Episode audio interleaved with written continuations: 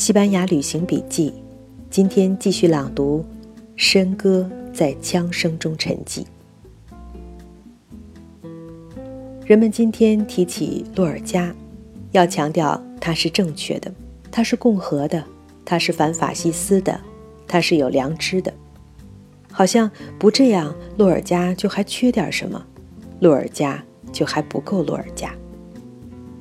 其实，那是时代推给他的位置。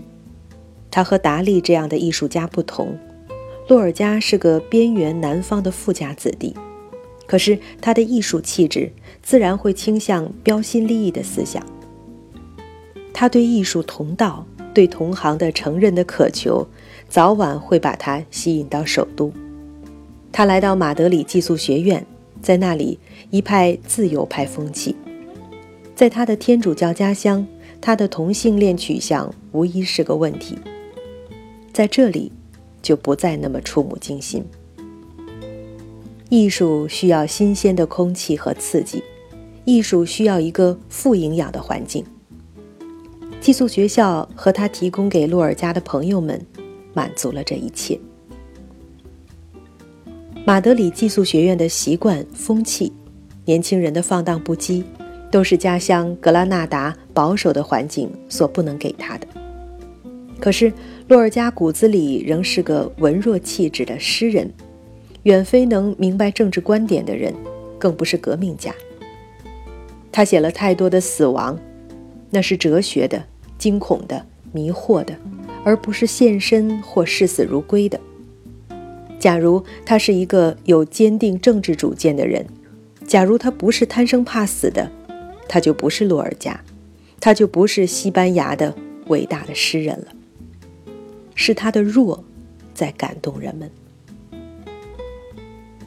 一九三六年内战开始之前，洛尔加越来越害怕和紧张。他从来就是胆小的，他必须留在花园里，还要滋润的雨水，和煦的阳光，在那里他会生长，开出奇异的花朵。可是当暴风雨袭来时，他没有任何抵御灾难的能力。在国会议员卡尔沃索特罗被暗杀、马德里空气紧张的时候，洛尔加的神经已经几乎要崩断了。周围的朋友们都能感觉到他异常的恐惧，或许是诗人特有的敏感在给他直觉。他告诉大家，要走到头了。他预感到暴风雨要来临。他不是政治人物，但无疑他倾向左翼。可是他仍然只是个诗人，他不应该是首当其冲的冲击目标。假如他感觉个人有人身危险，他也有比别人更多的避难选择。最简单的是，他可以选择出国。当时内战还没有起来，他完全可以随意离开这个国家。他也可以留在马德里，或者去北方。和他的那些左翼的朋友们待在一起。马德里是左翼掌控的地区，对他来说还是比较安全的。更何况，虽然马德里有的是革命对象，他却还是自己人。可是，三十八岁的洛尔加在骨子里还是一个没有长大的孩子。他的第一反应是回家，和父母会合。当然，洛尔加想回家也有充足理由。他出名之后，他的家乡把一条道路以他的名字命名，家乡曾经很为他自豪。就在这一年，一九三六年的新年，他还收到过乡亲们集体签名寄来的热情洋溢的新年贺卡。再说，就在那几天，格拉纳达选出新市长就是个左翼，还是他的妹夫。他总觉得安达卢西亚是他的家，格拉纳达是他的家。他就像一只鸽子，在外面受了惊，就赶紧飞回有父母的窝里，头埋进父母的翅膀，也就踏实了。一九三六年七月十三日，洛尔加和一个朋友一起吃饭，他充满恐惧预言般地说：“这块土地将布满尸体。”他告诉朋友，他决心回格拉纳达去。当天晚上，朋友把他送到车站，为他安排卧铺。就在这个时候，一件意外的事情发生了。有个人经过他的车厢，只见洛尔加迅速转过身，惊慌地做着手势，驱魔似的叫着：“蜥蜴，蜥蜴，蜥蜴！”朋友问他：“这是谁？”洛尔加告诉他：“这是格拉纳达的一名议员，阿隆索。”看到他，洛尔加明显的感到不安和慌张。洛尔加到家的时候，格拉纳达的报纸还报道了洛尔加回乡的这一名人行踪。出道的两天，他和事先赶到格拉纳达的父母会合，和朋友重聚，心情开始放松。可是，格拉纳达的形势其实不比马德里轻松。格拉纳达虽然是个传统的保守地区，可是左翼声势也在日益壮大。就在那年三月，格拉纳达的一次左翼示威就砸毁了两个教堂室内的全部设施，抢劫了右翼组织的一些领头人，毁掉了天主教堂伊莎贝拉的圣物。天主教的日报《理想》被捣毁了，当时右翼也只能忍气吞声。新当选的格拉纳达市长和省长都是左翼，也说明了左翼在这个地区的势力不凡。可是，越是力量对比不相上下，越是从一开始一方就有显示强力、实施压迫的动作，在另一端决心反扑、也有能力反扑的时候，也会特别残酷，因为你死我活的架势已经放在那里。洛尔加回家只有三天，佛朗哥就起事了。这个地区和马德里不同的是。大多数军人最终站在保守叛乱的一边。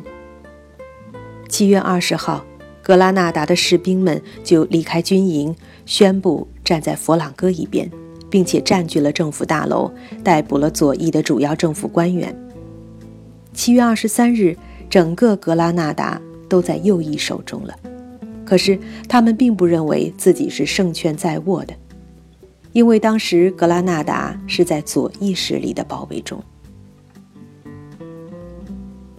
就在这个时候，打着长枪党旗号的各色群众组织蜂拥而起，完全就像马德里这样的左翼地区无政府主义的群众组织一样，只是攻击的对象不同。而不论是马德里的共和政府，还是右翼叛乱的临时政府。都对这样群众组织带来的地区恐怖不加控制，或者无力控制。左翼、右翼都从监狱里救出了他们曾经犯罪的同道，其中一些人是因为过去参与屠杀才进的监狱，现在都分别成为双方的英雄。整个西班牙都陷入恐怖之中，区别只是被叫做红色恐怖和白色恐怖。只是颜色不同。在格拉纳达的阿尔汉布拉宫后面的墓地墙边，每天都有人被拉到这里枪杀。一九三六年八月六日，长枪党抄了洛尔加的老家，只是因为传闻说是洛尔加有一个无线电发报机在直接和俄国人联系，结果当然没有抄到任何东西。三天以后，一帮长枪党来骚扰、殴打洛尔加的邻居，洛尔加和他们发生冲突。他们马上认出了他，并且在威胁他的言辞中给他贴上了左翼的标签。尽管洛尔加再三辩解，他的朋友中各色人等都有，可是来人根本不要听，这哪是讲理的时候？他们临走撂下话来。勒令洛尔加不准离开自己的家。这个时候，洛尔加是真的落入了惊惧之中。他马上给自己的一个年轻的诗人朋友打电话，因为这个朋友有两个兄弟是长枪党的头头。洛尔加认为这应该是一种保护。他的朋友在电话里曾经劝洛尔加离开这里，去邻居的左翼控制的地区。而且告诉洛尔加，他可以帮忙，这并不难，他已经帮助过好几个人离开。可是洛尔加拒绝了，拒绝的原因只是因为他害怕孤独的面对不可知的前景。哪怕朋友告诉他到了那里就有接应，他也不敢面对两地之间独自要经历的一段路途。他还是选择去朋友的家。于是，这个朋友当天就把他接过去了。这位朋友叫罗萨莱斯，他们的家离右翼占据的市政大楼只有三百码的距离。现在的人们看着这点距离。觉得路尔家这简直就是在自投罗网。罗萨莱斯的家是一栋很有地方特色的房子，品质很好，可是已经有了很大改变。现在是一家旅馆，很难认出原来的面貌了。罗萨莱斯的父亲是当地有名的机械师，非常受人尊敬。他在政治倾向上是有自由派倾向的保守主义，他也是长枪党成员。只是很少有时间参加他们的活动。他的妻子也赞同两个长枪党儿子的观点。可是，正因为长枪党只是很普遍的群众组织，很多人都随着自己对政治的粗浅看法，或者是宗教倾向、价值取向，甚至无足轻重的原因参加进去。真干了坏事的，也只是其中的一部分人。其实。不论什么政治倾向，群众组织大多都是这样。住在这栋房子里的是一个人口众多的大家庭，有不少女眷。这家人很喜欢洛尔加，男人们都忙在外头，洛尔加的大多数时间就是向女人们聊聊他自己的故事。这家人有很好的藏书，洛尔加也看书。还在考虑他想了好多年的有关亚当的创作。洛尔加的诗人朋友罗萨莱斯和父亲一样，也是个有自由派倾向的保守主义者。在格拉纳达右翼起事之后，像他们这样其实是温和的中间派，就变得很难立足。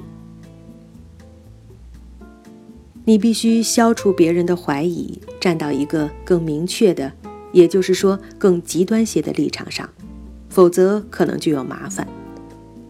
再三考虑之后，罗萨莱斯也套上了蓝衬衫，参加了一个长枪党的组织，还因为他很能干，很快被提拔了。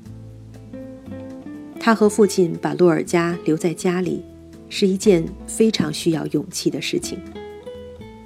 那是一种很不稳定的形式，若被指责为保护赤党，一个不巧，很可能是要送命的。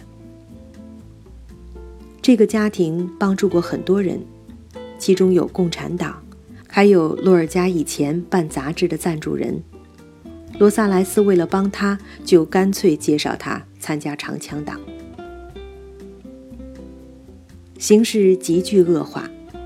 八月十六日凌晨，洛尔加的妹夫、前左翼市长和二十九名其他囚犯一起被枪毙了。因一名牧师报信，洛尔加一家马上知道了这个噩耗。消息传来，洛尔加最后的一点宁静随风逝去。既然他妹夫这样完全清白的人，仅仅因为一个政治职位就可以被处死？那么，他这个有着红色标签的作家还有什么安全？仔细数数，按照这样罗织罪名的方式，洛尔加的罪名实在很多。除却可能的政治罪名，他还是在格拉纳达很多人无法接受的同性恋者。再说，他还是个名人。当然，这样的消息传来，罗萨莱斯一家也感到不安。他们觉得洛尔加在他们家并不保险，可是现在这个时候，能让他去哪儿？